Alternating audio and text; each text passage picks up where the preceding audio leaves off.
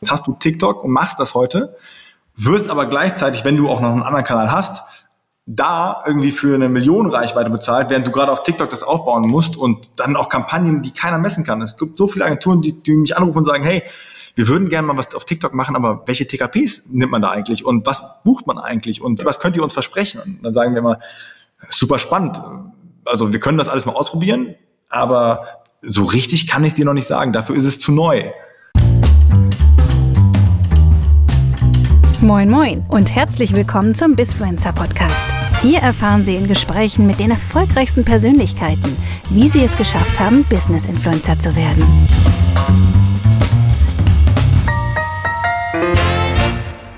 Hallo, liebe Leute und herzlich willkommen. Ich habe heute einen Ehrengast in der heutigen Bisfluencer Podcast Folge, Niklas Kroll. Er ist nicht nur ein geiler Typ, weil er auch Niklas heißt. Äh, man schreibt ihn tragischerweise mit C und nicht mit K. Ähm, ich sehe darüber hinweg, aber auch ein geiler Bisfluencer, weil er höchstwahrscheinlich einer der Leute in Deutschland ist, die die Influencer-Szene am aller, aller, allerbesten kennen.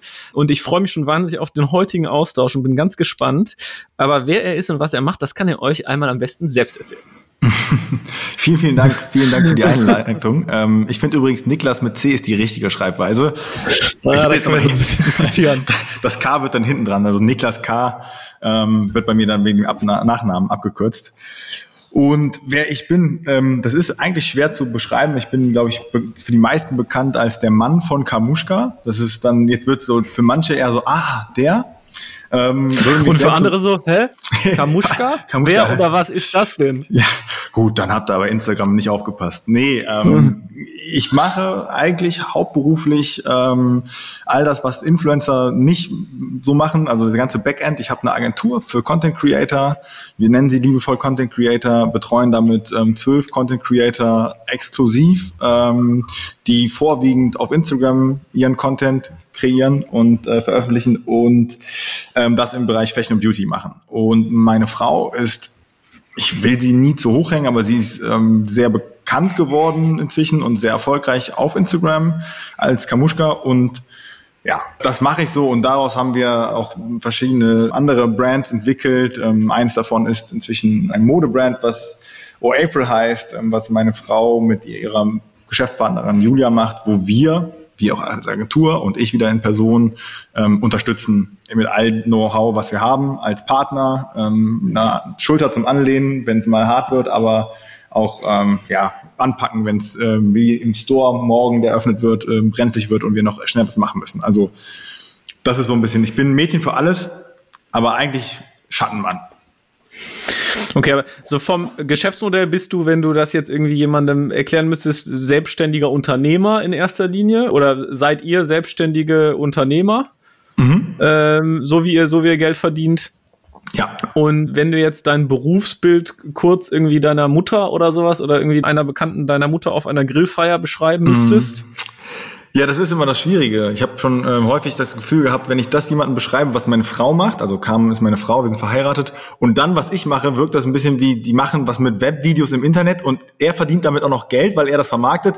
Das hört sich ein bisschen an wie, wie, wie Zuhälterei oder so. Also es ist, ja, okay. ähm, deswegen, aber eigentlich, ja, ich bin eine Vermarktungsagentur, wir nennen uns selbst Creative Consultants, also wir haben uns diesen mhm. Begriff ausgesucht, weil wir gesagt haben, es wird häufig, werden wir in die Kategorie mit Managements gepackt. Selbst unsere ja. Creator nennen uns Managements, aber wir sehen uns eher als Berater als als Manager. Ich finde, ja. wir stehen nicht über den Dingen und wir entscheiden nicht, was für ihre Karriere förderlich ist, sondern wir sagen denen halt, was wir denken, wo ja. wir es sehen und versuchen, das mit Marketing-Know-how zu unterfüttern, weil wir glauben, dass wir in einer Branche arbeiten, in der Künstler mehr Wissen haben müssen, als sie eigentlich zum Start ihrer Karriere haben. Ja. Und das versuchen wir dann einzuimpfen.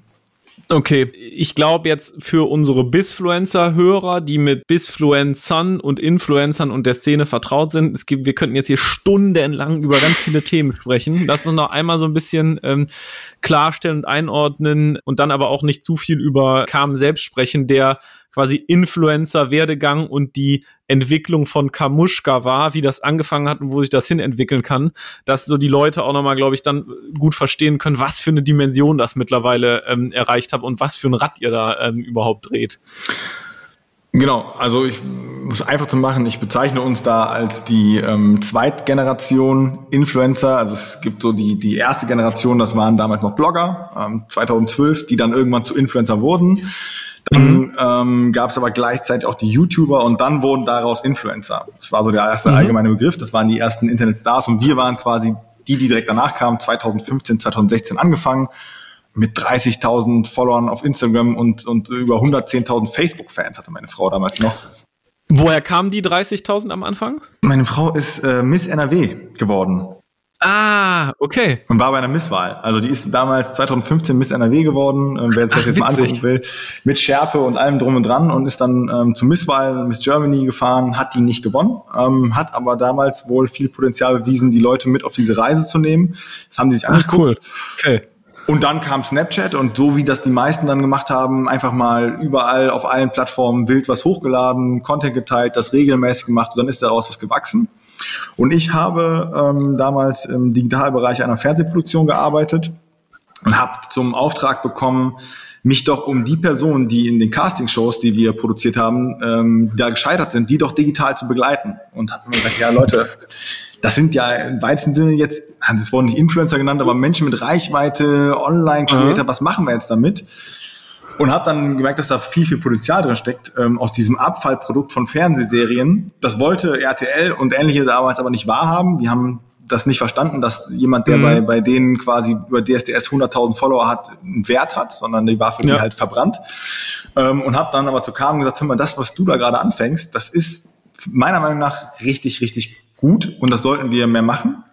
Und da hat sie sich am Anfang gegen gewehrt. Sie hat äh, Comedy-Videos noch gemacht zu der Zeit und hat gesagt, ich mache keine Beauty und kein Fashion und sowas. Nee, hör auf. Kurze ähm, Interessensfrage. Ihr wart zu dem Zeitpunkt schon ein Paar oder noch nicht? Ähm, wir waren ein, also wir waren ein Paar. Wir, sind, okay, okay. Gibt, wir, sind, also wir haben uns kennengelernt auf der Fashion Week äh, in Berlin da hat man, kam auch eine lustige ja. Geschichte, einen Job gehabt, bei dem sie dachte, sie wäre als Model gebucht. Natürlich als Miss German, Miss Miss NRW als Model gebucht werden, ist ja eher verständlich. War aber nicht so. Sie war von meinem Bruder gebucht für eine Promotion und sollte auf der okay. Fashion Week äh, Flaschen verteilen. Für einen unserer Kunden, mit dem wir heute auch noch sehr, sehr intensiv arbeiten.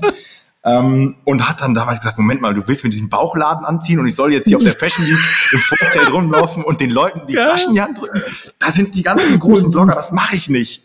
So, und äh, wollte halt abhauen und dann hat mein Bruder mich angerufen und gesagt, hey, du bist doch in Berlin, ich habe hier eine Promoterin, ich habe keine andere, aber die will abhauen, du musst die bespaßen, die muss hier bleiben. Komm doch vorbei. Ja, und aus dem Bespaßen sind inzwischen fünf Jahre geworden und wir sind verheiratet ja. und erwarten gerade unser erstes Kind. Ähm, ich stelle auch monatlich noch Rechnungen an meinen Bruder dafür für den Job, aber das weiß meine Frau wiederum äh. nicht. aber nee, nee.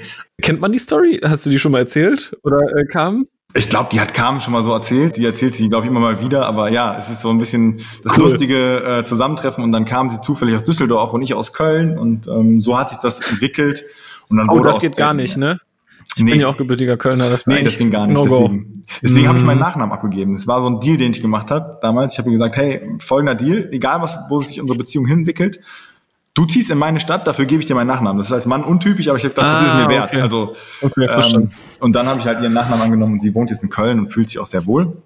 Und okay. dann ja, hat sich das entwickelt. Ähm, man muss ehrlicherweise dazu sagen, dass wir damals in ein Format gegangen sind, was von RTL 2 entwickelt wurde für ein Webformat. Das hieß ähm, mhm. Daily Cologne. Ähm, das mhm. haben die mhm. damals probiert, experimentiert und haben dadurch die Möglichkeit bekommen, über so ein monatliches Gehalt, was man hatte, zu experimentieren. Diesen Job halt voll zu machen, ähm, zu gucken, was, was daraus wird.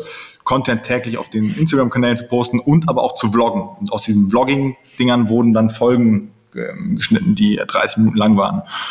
Und über das Format haben wir dann auch noch anderes Pärchen kennengelernt, die das heute auch sehr, sehr erfolgreich machen und auch sehr gut, wie ich finde. Und dann haben mhm. wir uns irgendwann zusammengeschmissen und haben gesagt, hey, so wir als Vierergespann, er, er ist Videograf, meine Frau und seine Frau sind, sind beides Content Creator und die waren auch befreundet. Und ich habe gesagt, ich mache das organisatorisch im Background und, und kümmere mhm. mich drum, dass äh, ihr Jobs bekommt und ähm, Kampagnen machen könnt und bringe euch mit ein bisschen Marketing-Know-how bei und macht das. Und dann haben wir uns zu vier zusammengeschmissen und haben damals quasi das Ganze begonnen. Und so ist dann Hype entstanden später mal, also nachdem das dann... Also die Agentur? Die Agentur, also ich habe dann irgendwann halt einen, einen Geschäftspartner dazu genommen, dem ich auch bei der Fernsehproduktion gearbeitet habe und habe gesagt, hey, da entwickelt sich was, hast du nicht Bock, das zu professionalisieren? Ähm, ich brauche deine genau, Skills. Hype Lab heißt die, ne? Also Hype, Hype Lab, ja, für Hype alle, Lab. die sich das angucken wollen. Und ähm, die beiden sind sehr, sehr gut gewachsen und er hat, glaube ich, auch seine Karriere als Videograf weiter, weiter äh, fortgeführt. Hat sich dann irgendwann aber auch getrennt, die Wege, weil eben Beruf und Freundschaft manchmal nicht funktionieren äh, gleichzeitig. Ja. Und sind dann aber die Wege trotzdem beide erfolgreich weitergegangen bis heute und ich glaube, beide haben inzwischen so eine Million Follower, um die eine Million Follower, was in Deutschland mhm. ja schon echt eine Hausnummer ist. Ja, Wahnsinn. Ne, also ist für Deutschland, für deutsche Instagram-Consumer-Follower, im, also äh, äh, Influencer ist schon echt Konsumentenbereich wahnsinnig, wahnsinnig viel. Also eine krasse Entwicklung, auch gut ab, was ihr da auf die Beine gestellt habt. Und ja. innerhalb von fünf Jahren, ne? Also das ist schon eine wirkliche beachtliche Leistung. Ja, was wir natürlich gemerkt haben und was für mich immer wichtig war, war von Anfang an das Ganze auch als Marketing-Plattform zu verstehen und immer wieder auch zu sagen, was ist das Ziel, was tun wir hier eigentlich, neben dem Unterhaltungswert immer zu gucken, fokussier dich. Also wofür, wenn, wenn du Werbepartner Partner hast, was ist denen wichtig? Warum buchen mhm. die dich? Wie verstehen die das Ganze? Und das sehen wir, haben wir halt früh beobachtet, dass es den meisten um, nur um effektives Wachstum ging. Und effektives Wachstum war auf Instagram damals auch sehr schnell zu erzielen, aber auch sehr international. Und das äh, sehen, beobachten wir heute halt. Viele deutsche große Creator haben eine sehr gemischten äh, Marktanteil. Das heißt, die haben viele Follower aus USA, aus, mhm. aus Brasilien, aus woanders her.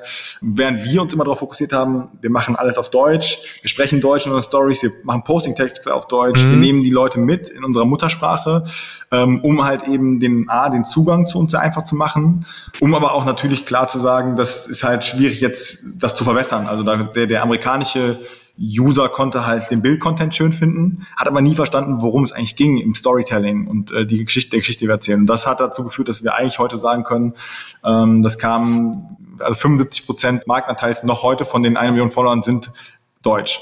Und ähm, das macht für Werbepartner super interessant, ähm, weil du die halt einfach ganz anders bespielen kannst. Und, und wie wichtig würdest du jetzt sagen, dass, wenn es um den, den Aufbau von so einer Influencer-Karriere geht oder von Creatoren im Allgemeinen, da also eine Marke zu definieren und Markenwerte zu definieren und das äh, als, als Marke zu betrachten? Wie ist so deine Sicht darauf? Auf jeden Fall sehr wichtig, weil die meisten vergessen, als Marke zu kommunizieren ähm, und wie man als Marke kommuniziert. Und eine Marke muss eben auch immer dem gerecht werden ähm, und anders. Also wir sind natürlich klar, im, im Marketinggeschäft. Und es gibt viele Leute, die, die sehr, sehr, sehr persönlich sind, aber auch vergessen, dass sie halt mit einer Masse an Menschen kommunizieren, die sie zwar für sehr nah an sich verhalten, aber die gar mhm. nicht so nah sind und die einen auch anders bewerten. Und das ist halt eben das, was, was schwingt halt mit. Also ich habe immer den Leuten gesagt, hey, wenn du dein Profil siehst, dein Instagram-Profil, versuch das mal in drei Worten zu definieren. Wofür stehst du? Wofür stehst mhm. du? Warum sollen Leute dir folgen? Und das kannst du natürlich groß umschreiben und sagen, ich bin ein sehr netter Mensch und ich bin sehr freundlich und ähm, es macht Spaß, meine Stories zu gucken, habe ich gesagt, ja gut, aber das, das reicht nicht. Also weil das ist, das ist, glaube ich, jeder. Was macht dich ja. aus? Wer bist du als Typ? Wer bist du als Marke am Ende wieder? Ähm, und genauso denken Marken eben auch. Also die Entscheider, die dann nachher natürlich auch sitzen, sagen, warum passt die zu uns und welche Markenwerte ja. haben wir? Ähm, und ich sage unseren Creatoren auch immer, ihr müsst überlegen, dass ihr mit jeder Kooperation eine Hochzeit eingeht. Ihr mhm übernehmt Markenwerte, nämlich die Markenwerte des Brands, für die du wirbst. Mhm. Ähm, und wiederum das Brand kriegt das auch von dir.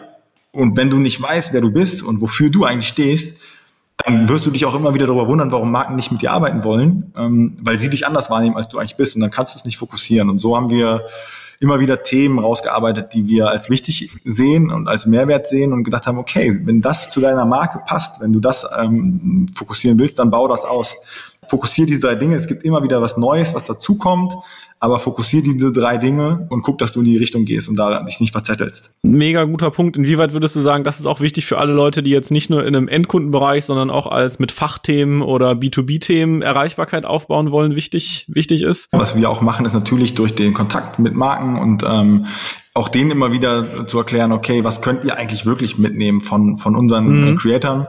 Und warum wollt ihr eigentlich immer so sein wie die mit euren Markenkanälen? Das macht doch gar keinen Sinn. Also es ist ja im ersten erstmal gar nicht so sinnvoll, so zu posten wie eine Cam oder Daily Content und ähm, ja. Dann auf Likes und Follower zu gehen. Das macht auch überhaupt keinen Sinn. Aber ich sehe natürlich auch, dass viele Marken sich in ihrem Content dann auch wieder verzetteln und auch gar nicht die Richtung wissen, wo sie hingehen. Und dann denke ich mir, es ist einfacher, sich die drei Punkte halt äh, festzusetzen und in die Richtung zu gehen, anstatt ständig irgendwas noch da zu probieren, da zu probieren. Und jetzt machen wir noch alle Reels und dann machen wir das noch, wo ich sage, ist das zum mhm. Beispiel überhaupt etwas, was in deinen Gesamt, in deinen Punkt überhaupt passt? Also ist das überhaupt von der, von der Darstellungsform auch das, was du machen magst? Und deswegen, also es ist auch für B2B auch da wichtig, sich dann zu fokussieren, zu gucken, okay, was nehme ich da mit? Ja. Spannend. Die ist die Erreichbarkeit, die kam, hat natürlich immens und auch sie als Marke auch mit einer enormen Erreichbarkeit, ähm, die sich entwickelt hat. Wie würdest du jetzt auch mit der aus Profisicht die du hast auf deine eigene Influencer-Karriere, die du ja auch irgendwo äh, begonnen hast und die du ja hast, kannst du ja mal was zu erzählen, wie sich das entwickelt hast und wie du als Profi da drauf guckst. Ja, also ich bin, ich bin sowohl Bisfluencer wieder willen als auch ja. Influencer wieder willen. Das ist so, ich habe mir das heute schon mal drüber nachgedacht, was mache ich eigentlich ja. in dem Bisfluencer-Podcast? Bin ich denn Bisfluencer? Alleine das, was du jetzt in den ersten 15 Minuten gesagt hast, ist für die Leute, die den Podcast hören und die im gegebenenfalls eine eigene Bisfluencer-Brand aufbauen wollen oder in dem Kontext arbeiten, was damit zu tun haben, schon so wertvolles Wissen aus meiner Sicht. Deswegen bist du ganz genau richtig hier. Aber erzähl noch mal zu deinem Bisfluencer Widerwillen, Influencer Widerwillen. Ja. Das ist spannend. Deswegen, ich hoffe, dass die Leute, die bis jetzt hören, das auch wirklich so beurteilen, wie du das sagst. Ich kann auch jeden verstehen, der sich denkt, oh Gott, oh Gott, ist auch okay. Es ist auch okay, es geht mir oft selber so. Und genau so ist es eben. Ich ähm, habe mir immer überlegt, dass ich das eigentlich ja so, also bin ich der Typ und ich habe auch natürlich heute ein bisschen recherchiert, was, was ihr so macht. Also ich kenne dich ja schon, aber was du so in den anderen Podcasts, ich habe mir viele Podcast-Folgen heute von dir angehört. Ich glaube, vier waren es. Und in einem hast du gesagt, dass du auch Content und dass du dich häufig überwinden musst zu posten geht mir auch noch so, ehrlicherweise. Ja. Und ich bin daily live. Also nicht nur bei mir, sondern auch bei meiner Frau. Und ich meine, ich glaube, das ist bei dir und Joanna ja auch so. Ja. Und trotzdem stehe ich da jedes Mal und tippe eine Caption ein und denke mir, Alter, wenn die das lesen, die denken doch, was mhm. ein Spinner.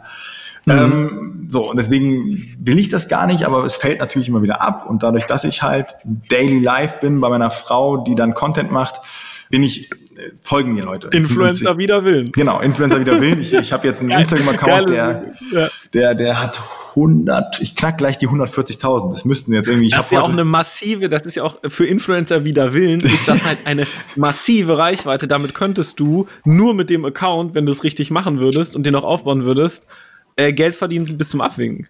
Das ist, das ist so, ne? Das ist so. Und das, ja. ich werfe das auch oft genug auch vor. Also ich mache auch ab und zu Halls, also wer so Fashion interessiert ist, ich sage nicht, dass ich einen guten Stil habe, aber ich mache die halt ab und zu. Ja. Es gibt Leute, die, die, die sich auch angucken und auch nachshoppen, das funktioniert ganz gut. Ich muss dazu sagen und auch da wieder ehrlich sein, ähm, wäre mein Instagram-Account ein Tinder-Profil, es wäre das erfolgreichste Tinder-Profil aller Zeiten, denn ich habe ja. bei 100, also von den 140.000 sind 90 Prozent Frauen. Ja. Und die in, von 18 bis 29. Also ja. ich habe zwei Brüder, für die war das immer total super, dass wenn ich die erwähnt habe, direkt, bumm, 300 neue Follower und alle Mädels sind immer geschrieben, hey, bist du Single? Und ich immer so, nein, die haben sich immer tierisch gefreut. Die immer so, ey Niklas, immer wenn du mich verlinkst, kriege ich ganz viele neue Follower und die wollen immer wissen, ob ich Single bin. Und ich immer so, ja, super, danke. Aber ist halt natürlich für die Marken jetzt nicht so super spannend, dass ich, mhm. dass ich da so ähm, das habe. Und trotzdem stehe ich natürlich immer an dem Punkt und muss mich fragen, willst du nicht eigentlich das auch mehr machen? Weil würde ich mich selbst beraten, würde ich mir sagen, Niklas, du hast ja. einen super Account, du hast einen super Insights eigentlich, bis auf die weiblichen ja. Follower, aber das kriegen wir hin. Und das, das ist eine Wirtschaftlichkeit, die du verschenkst, wenn du das nicht machst. Und dann wiederum bin ich aber ja auch der Bisfluencer, ähm, der ich sein muss, weil ich eine Agentur führe, weil ich wiederum auch berate, inzwischen ja die zwölf Creator, die hier sind und frage mich dann immer, nehmen die mich ernst, wenn ich da morgens irgendwie noch einen Hall mache und die eigentlich davon ausgehen, dass ich gerade wahrscheinlich in irgendeiner schwierigen Verhandlung stecke. Das heißt, ähm, diese Schizophrenie, die ich da auf, eigentlich an den Tag legen muss, kriege ich nicht hin. Ähm, und deswegen versuche ich so wenig wie möglich, aber noch genug auf Instagram zu posten, mhm. dass die Leute halt bleiben und das, das gut finden. Aber habe mich darauf fokussiert, dass ich dann doch lieber im Background stehe, so wie ich bei Carmen auch im Background stehe. Das, ähm, weil ich auch gesagt habe, den Fehler, den ich da machen kann, also dass ich dann nachher irgendwie Quatsch erzähle und die Leute sagen, Moment mal, Carmen, äh, was redet der Niklas da? Das wäre für mich dann auch so ein Ding. Ja, die Frage ist ja aber auch, muss das denn überhaupt sein? Weil die Sache ist ja, ihr seid so erfolgreich in dem, was ihr macht. Es gibt ja oft in so Tandem-Konstellationen, auch bei in großen Unternehmen, ähm, äh, immer so Duos, oder gab es ja schon oft, wo es immer Leute gab, die besser oder darin waren und erfüllter damit waren, im Hintergrund Prozesse zu gestalten, die zu managen, im Hintergrund Strategie zu bauen, umzusetzen.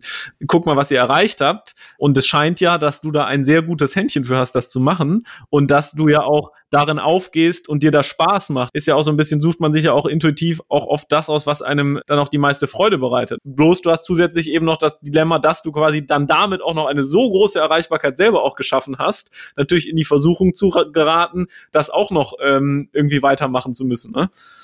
Ich würde das mal an dich zurückgeben. Wie ist es denn bei dir? Komplett ähnlich. Also ich kann das total nachvollziehen. Bloß bei mir ist es ja in einem, in einem kleineren ähm, Umfang so und wir haben halt früher die Erreichbarkeit von uns losgelöst und auf diese Erreichbarkeit der Marken oder nicht oder doch und John Judy und die damit verbundenen Geschäftsprozesse geleitet. Und bei mir ist es halt, Joanna äh, sagt auch immer, ja, du, du hast so eine Möglichkeit, auf Instagram dann so eine Erreichbarkeit aufzubauen und dir folgen da äh, die Leute. Und das fühlt sich nicht richtig an, bei mir bei dann so irgendwelchen random Themen irgendwas zu posten aus meinem Daily Alltag. Dann stehe ich genauso wie du da und weiß nicht, was ich für eine Caption damit schreiben muss. Aber lass mich halt über die strategischen und unternehmerischen Aspekte irgendwo in einem anderen Kontext sprechen oder eben einen Vortrag Vortrag halten. Da gehe ich dann total drin auf und das macht mir total Spaß. Deswegen kann ich das, was du sagst, total nachvollziehen. Und für mich eben auch gesagt, ich will jetzt nur noch über die Themen, die haben dann eine nischigere und eine kleinere Zielgruppe. Und ich werde halt niemals der Typ sein, der jetzt einen großen Haul dann zu irgendeinem Thema macht, weil viele der Leute, die meiner Frau, also Joanna, folgen, die ja auch viele Follower hat, die interessieren sich für meinen Content, weil die den Behind-the-Scenes-Content sehen wollen ähm, wie es bei uns zu Hause irgendwo aussieht, quasi aus meiner Sicht. Mhm. Und das ist halt nicht der Content, der mir Spaß macht zu produzieren, sondern ich möchte eher dann über quasi meine persönliche Entwicklung, über unternehmerische Themen, über strategische Themen sprechen. Das wollen Follower, die mir folgen, weil sie sich diese Einblicke erhoffen, eben nicht sehen.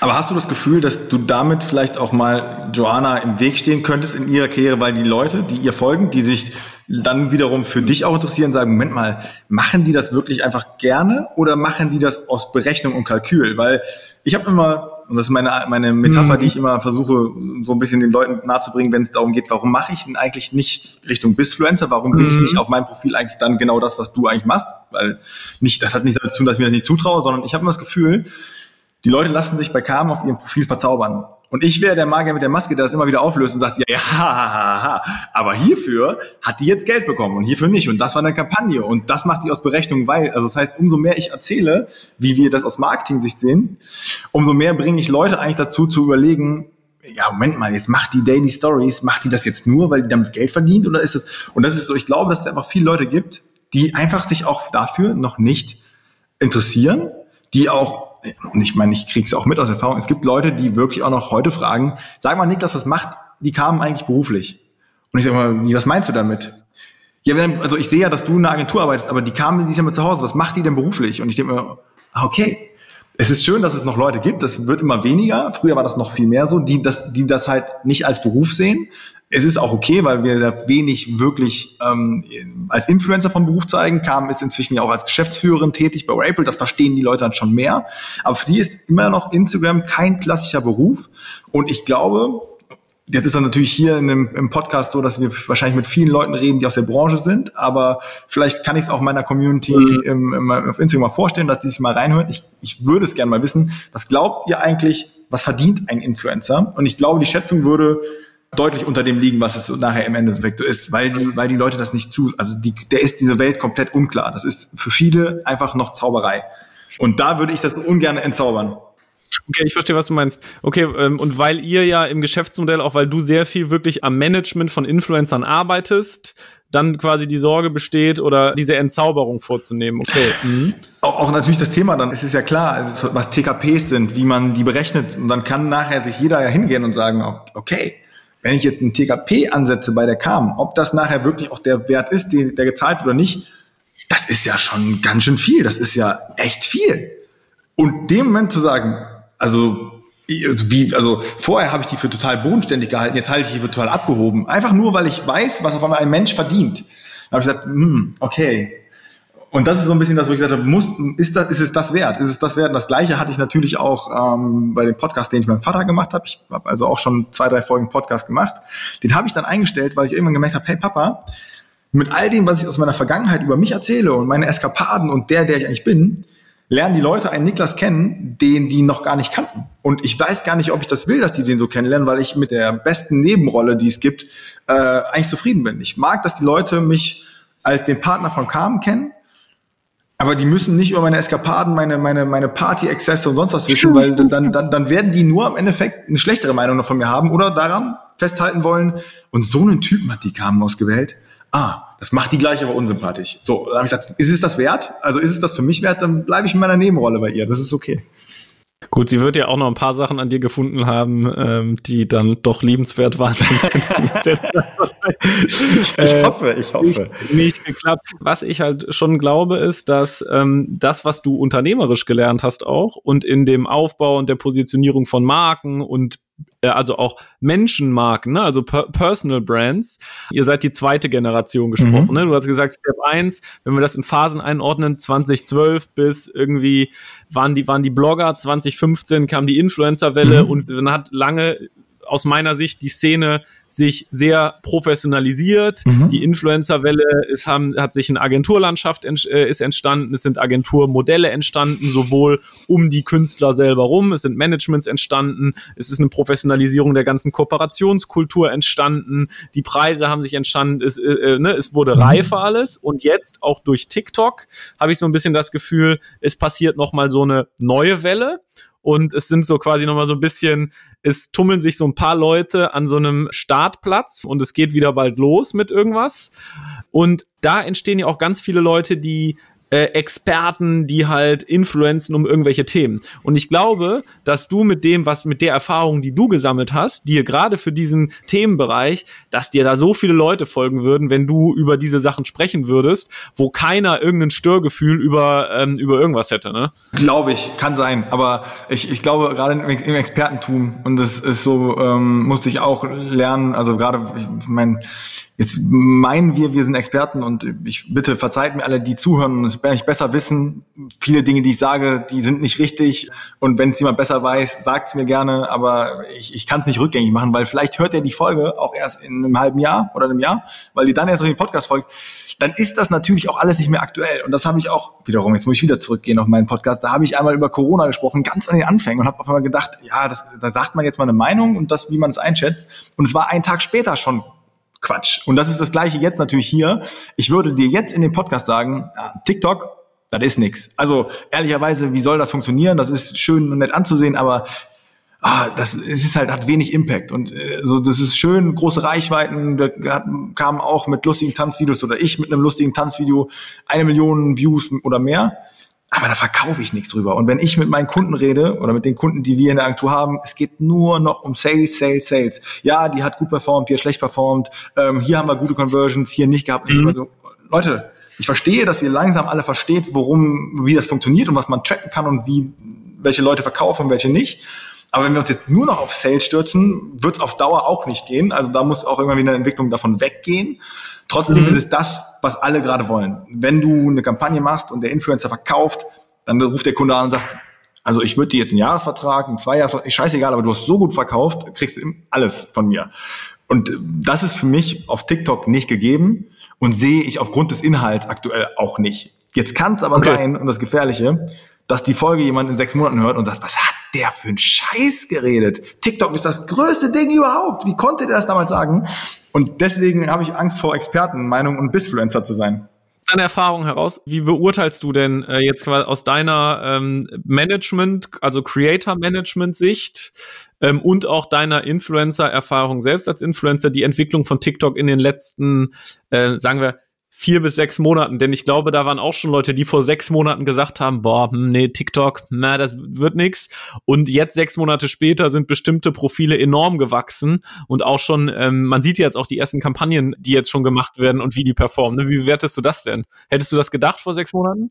Nein, ich hätte, hätte vor sechs Monaten auch nicht an, an Corona gedacht. Und das war für mich natürlich ein ja. krasser Treiber. Also auf einmal haben Content Creator, die sich ein Umfeld gebaut haben, in dem sie mhm in ihrem Zeitmanagement eigentlich keine freien Ressourcen mehr hatten, keine Fashion Weeks mehr in diesem Jahr und ich gedacht, na ja, jetzt mein Fashion Content interessiert anscheinend auf Instagram keinen mehr. Jetzt mache ich lustige funny Videos mal, probiere das mal aus und merken, hey, das was mir eigentlich in den letzten zwei Jahren abhanden gekommen ist auf meinem Instagram Kanal, nämlich Reichweite, kriege ich hier millionenfach und haben einfach mal das da gemacht. Und dann ist natürlich so ein bisschen ein Zyklus entstanden. Das waren die vornehmlich coolen Kids auf Instagram, die, die jeder bewundert hat. Jeder wollte so sein, aber eigentlich, naja, habe ich immer, hab ich immer allen geraten, macht's nicht, weil auf einer Fashion Week zu sitzen ist zwar schön und guter Verdienst damit, aber wirklich nicht wirklich viel Geld äh, und wirtschaftlich nicht so sinnvoll. Und die haben auch, wenn du guckst, Like, Follower, nicht so viel Engagement, das funktioniert nicht so gut und auch die Kunden beschweren sich, weil die nicht verkaufen.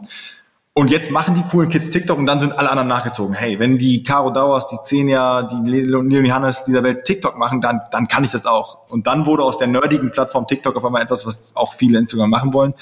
Jetzt hat Instagram Reel gelauncht, dann habe ich ganz mutig gesagt, ja gut, dann ist TikTok jetzt vorbei. Jetzt kann ich sagen, wiederum, gefühlt hat sich für unsere Creator und uns Reels nicht durchgesetzt. So, es ist okay.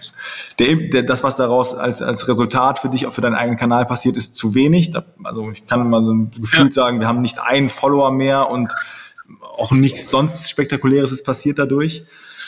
Und jetzt bleibt es aber für uns weiterhin abzuwarten, wie entwickelt sich TikTok. Wir haben Creator, die das gemacht haben, die da sehr erfolgreich drauf waren, die aber einfach vom Gefühl her, die sind vielleicht schon einen Tick zu alt, weil sie sich dem Neuen nicht mehr öffnen wollen. Ja.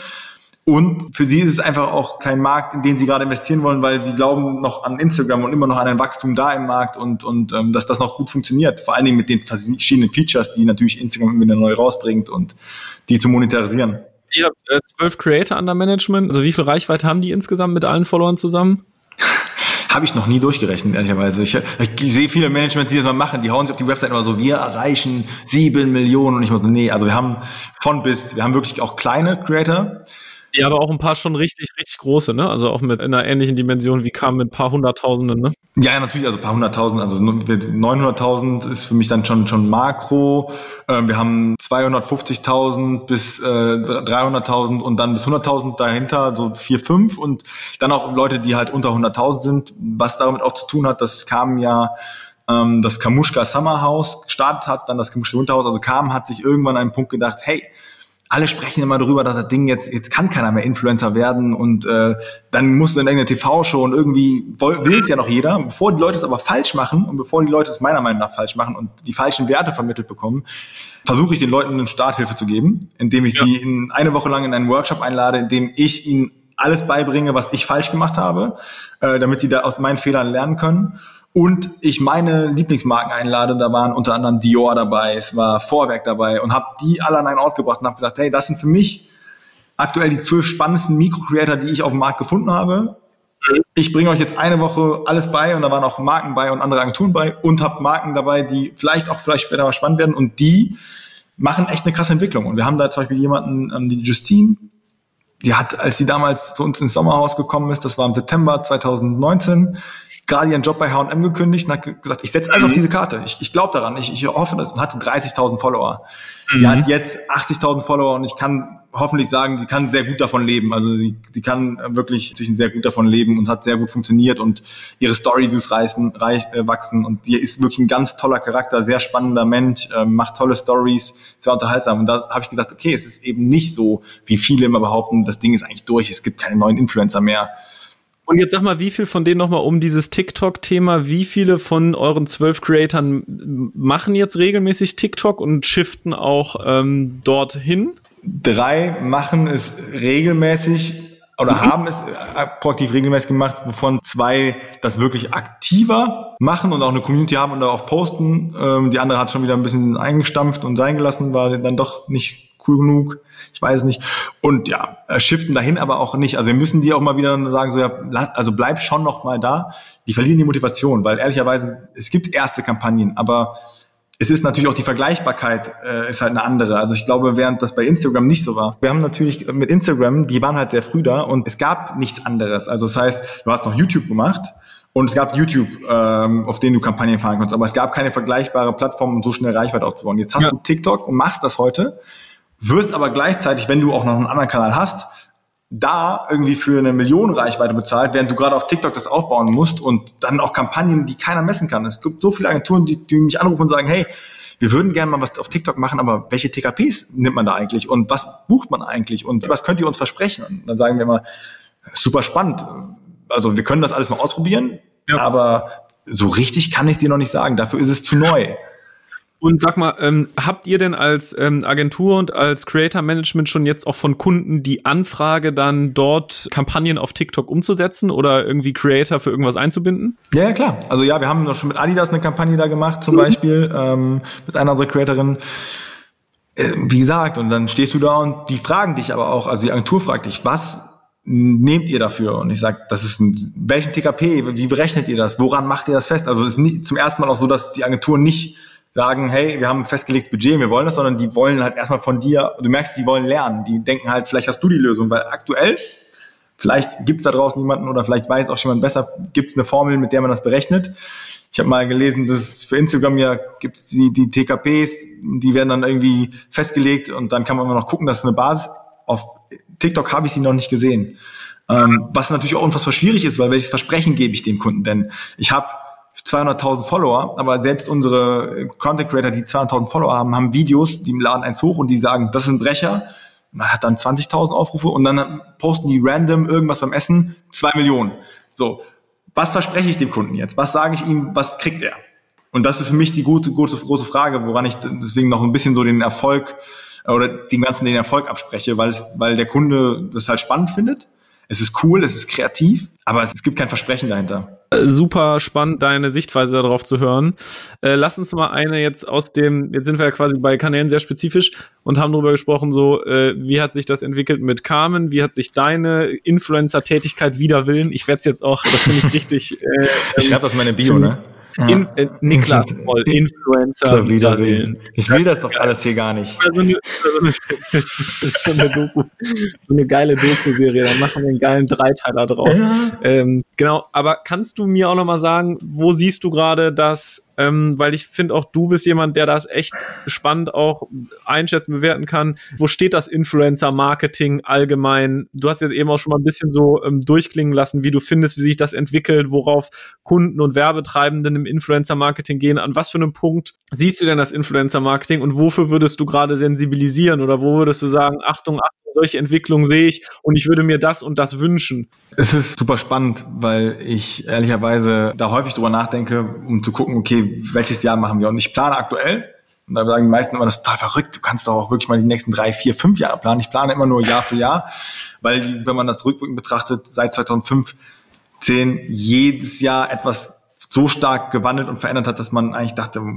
wow, das hätte ich nie mit gerechnet. Mhm. Und trotzdem gibt es jedes Jahr auch Leute und auch dieses Jahr noch, die den Abgesang des Influencer-Marketings schreiben und auch Leute, die wirklich intensiv in dieser Branche arbeiten, die davon hauptsächlich leben, sagen immer wieder, das war's jetzt. Also Leute, nee, und das funktioniert so nicht. Und wenn ich mir angucke, was da auf der Plattform nur noch passiert und wie die Leute posten, mhm. schwierig. Ich glaube, dass es eben schwierig ist für uns, dass wir einfach auch neben der Professionalisierung, die jetzt stattfindet, in der Branche ein Commitment finden müssen, wie wir mit der Branche nachhaltig umgehen. Ähm, dass wir aufhören, nur versuchen, da rauszuziehen. Denn aktuell ist es so, dass die Plattform geflutet wird von Menschen, die das halt unbedingt wollen, die unbedingt mhm. damit Geld verdienen wollen. Ähm, mhm. Und die aber auch genauso leben wie, was interessiert mich morgen? Weil ich heute poste und weil ich heute dafür ein Geld kriege, ist doch wichtig. Ist doch scheißegal, was ich mhm. morgen damit mache. Und das ist, das sehe ich in so vielen Kampagnen, wo ich denke, Leute, hört auf, die Negativcases zu produzieren, sondern ich sage das jetzt hier gerade nicht wegen mir ab, ich sage das wegen der Branche ab, weil ich glaube, dass das, wenn ich das nicht mache, für mich selbst gar nicht so einen großen Impact hat, aber das ist eine Scheißkampagne, die ich hier gerade machen würde. Und ich sage dir jetzt als Agentur, ich mache es deshalb nicht, weil ich glaube, dass die Umsetzung auch kacke ist. Und ich habe immer das Problem, dass ich glaube, wenn ich etwas absage, die finden schon wen anderes, der den Mumpitz macht. Mhm. Wie viele Sachen sagst du und, ähm, und ihr ab von Sachen, wo ich sage, nee, machen wir nicht? Kommt natürlich unterschiedlich mit den Creatoren an. Wir versuchen mitzugestalten. Und das ist das Wichtige, was wir glauben. Wir haben ähm, durch die Kraft, die wir entwickelt haben und die Größe, die kam hat, ein offenes Ohr bei Marken und bei Agenturen bekommen. Und das ist mhm. das große Glück, wenn man sich die Zeit nimmt und wenn man ein gewisses Marketing-Know-how mitbringt, auch im Team, dann kann man mitgestalten, dann kann man Gegenvorschläge machen, statt nur stumpf abzusagen. Wenn es jetzt nicht wirklich ein Zahnaufhellungskit ist, was wirklich kein Mensch braucht. Das ist halt auch immer so. Und dann funktioniert das Ganze. Aber äh, das habe ich heute Mittag gehört bei Ann-Kathrin. Als ich euren Podcast gehört habe mit Ann-Kathrin, ähm, die ich finde, die auch immer einen super Job macht, sie hat halt gesagt, dass die von Instagram überdrüssig ist, dass sie die Plattform nicht mehr mag so richtig, weil sie den, ihren Feed nicht mehr so richtig kuratiert bekommt, dass da Content passiert. Das glaube ich aktuell noch nicht so, dass das so ist, aber natürlich verstehe ich einfach, dass man, wenn man in der Branche arbeitet, sich mit den Leuten viel auch beschäftigt, die wirklich keinen Inhalt liefern und die aber auch in Kampagnen nicht mal überlegen, hey, was, ich kann auch innerhalb der Kampagne extra Meilen gehen und mal wirklich von mir aus sowas Geiles kreieren, sowas Geiles machen, dass die Leute sagen, das macht richtig Spaß, das ist richtig cool. Und da, ich glaube, da haben wir zusammen ein Case geschaffen. Ich glaube, das wissen nämlich auch die wenigsten, dass wir mit Carmen einen super schönen Case geschaffen haben mit, mit eurem, von euch, mit Joe und Judy, was ich finde, was einfach Spaß macht und weswegen ich glaube, dass Influencer Marketing so viel Potenzial hat noch und dass es noch gar nicht richtig ausgeschöpft wird und auch, weil man einfach ein Produkt gemeinsam erschaffen hat, was einen echten Mehrwert erzeugt, mit einer Creatorin, die das lebt und liebt und die nicht morgen zum nächsten Konkurrent-Brand läuft und das bewirbt, weil sie das Marketing-Know-how mitbringt und weiß, dass eben auch Trust entwickelt werden muss innerhalb einer Kampagne und dass die Leute das auch glauben müssen, dass du dahinter stehst, dass du das nicht nur wegen Geld oder wegen kurzweiligen Ruhm machst. Und dann schaffst du wirklich, was auch wiederum Spaß auf dieser Plattform macht. Es geht nicht nur um inhaltlichen Content, den du liefern musst als Influencerin, sondern auch innerhalb deiner Kampagne mhm. ähm, das zu füllen, weil das macht eben einen großen Anteil aus innerhalb der Plattformen. Also ich sehe das ähnlich wie du und auch durch die Professionalisierung der ganzen Szene. Ich meine, es gibt mittlerweile Studiengänge oder irgendwelche explizit formulierte Berufswünsche von Jugendlichen oder jungen Leuten, die halt sagen, sie wollen Influencer werden. Das ist halt immer, wenn man sich jetzt quasi auch die Cases anguckt oder die Entwicklung anguckt, die jetzt bei euch stattgefunden haben, ähm, glaube ich, dass oft die Arbeit, die dahinter steckt, die Arbeit, die wirkliche Arbeit, die dahinter steckt, nicht gesehen wird, wenn dann so ein Berufswunsch geäußert wird. Und es natürlich aber auch manche Fälle gibt, wo, ähm, wo Leute dazu in der Lage sind, sehr viel Reichweite aufzubauen und die auch sehr schnell und sehr gut zu monetarisieren ohne eine extra Meile zu gehen und ohne sich großartig Gedanken ähm, und ohne Marken oder nachher. Die Frage ist ja auch, als Influencer hat ein Influencer die Sensibilität dafür, sich selbst als, wie du es auch eben gesagt hast, als Marke zu sehen, mit Werten zu sehen und auch einen nachhaltigen Markenaufbau zu betreiben. Mhm. Oder einfach die Reichweite kurzfristig zu monetarisieren.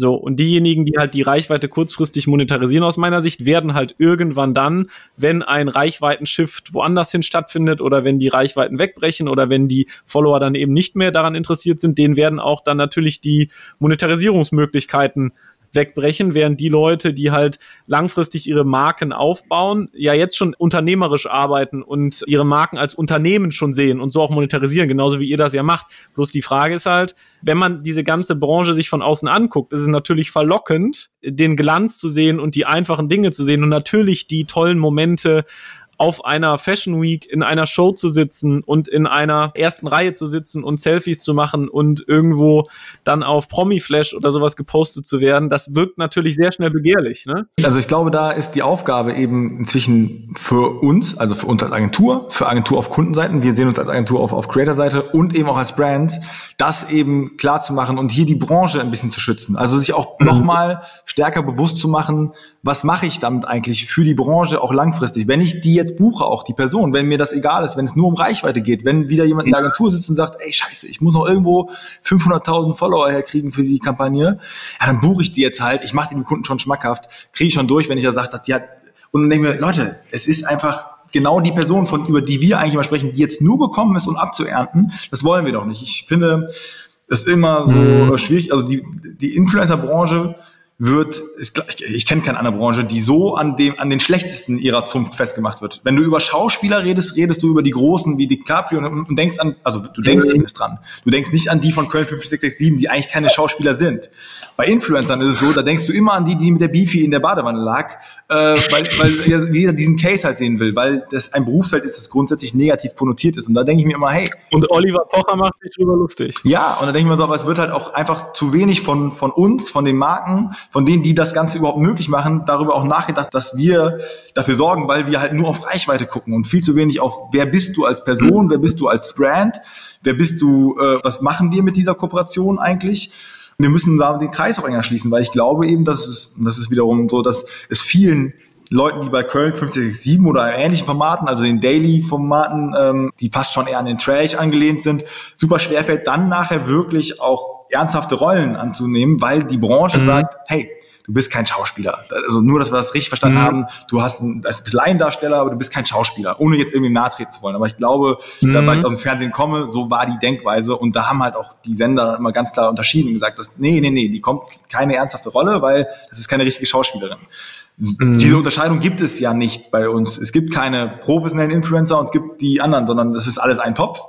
Und, es, und Marke sagt halt, ich buche halt eine Reichweite und fragt sich nicht, wie professionell ist der eigentlich. Und da unterscheiden sich auch TKPs nicht und nichts. Es gibt keine Unterscheidung. Ja. Und ich glaube, das muss einfach passieren, dass man einfach ganz klar sagt, okay, das sind Profis, ich will die Besten haben und ich will auch für meine Marke das Beste haben und ich will auch nur sicher gehen. Da müssen alle ein Commitment mitfinden, von Marke bis Agentur bis Management. Ja, okay, damit gehen wir in der Chor. Und die, die das nicht sind, die, die hier nur hinkommen, um abzuernten, die klammern mhm. wir mal aus. Die können hier gerne natürlich auf Instagram stattfinden, die können super, aber die buchen wir nicht für Kampagnen, auch wenn die Reichweite verlockend ist, auch wenn die jetzt eine große Reichweite mitbringen, weil sie gerade kurz, schnell große Reichweite, aber wenn sie das so machen, wie sie es aktuell machen, nämlich den nächsten Tee vorm Schlafen gehen in die Kamera halten und dann noch, also wo nur Werbecontent ohne Sinn kommt, mhm wo ich auch zu Recht sage, das will sich doch keiner angucken. Dann ist es so, dass man auch sagen muss, okay, solange da keine Professionalisierung stattfindet, ist das erstmal eine Person, ja. die wir nicht, nicht äh, weiter berücksichtigen können.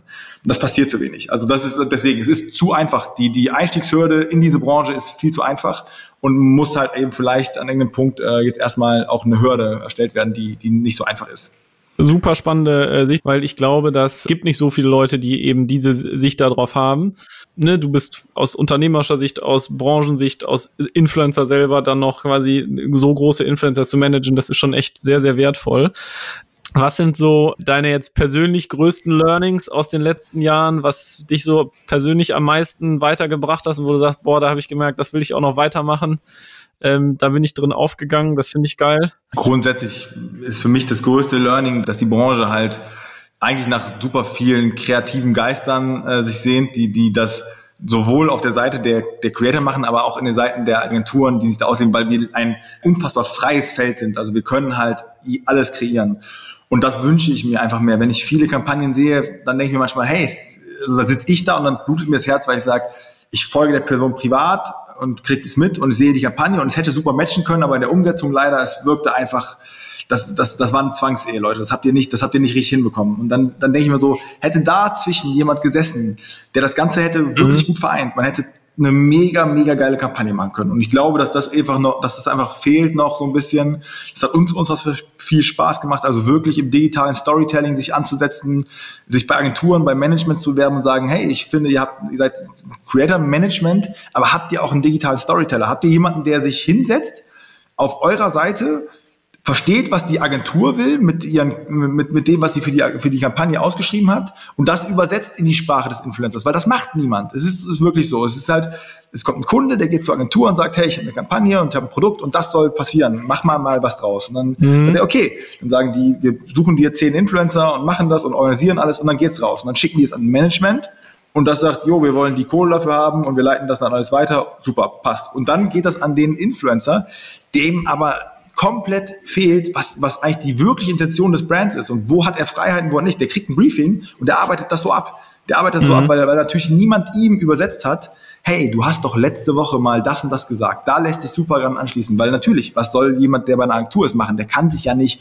24-7 mit allen beschäftigen, die es auf dem Markt gibt, plus auch Dinge wissen, die vielleicht noch kein anderer weiß. Und das ist unsere Stärke. Wir haben die Creator, die wir haben, auch sehr eng in unserem privaten Umfeld. Ich würde fast sagen, 90 Prozent aller Creator, die bei uns sind, sind auch mit meiner Frau privat befreundet. Mhm. Das heißt, wenn die in zwei Wochen in Urlaub fahren, weiß ich das schon. Lange bevor die es irgendwem kommuniziert haben.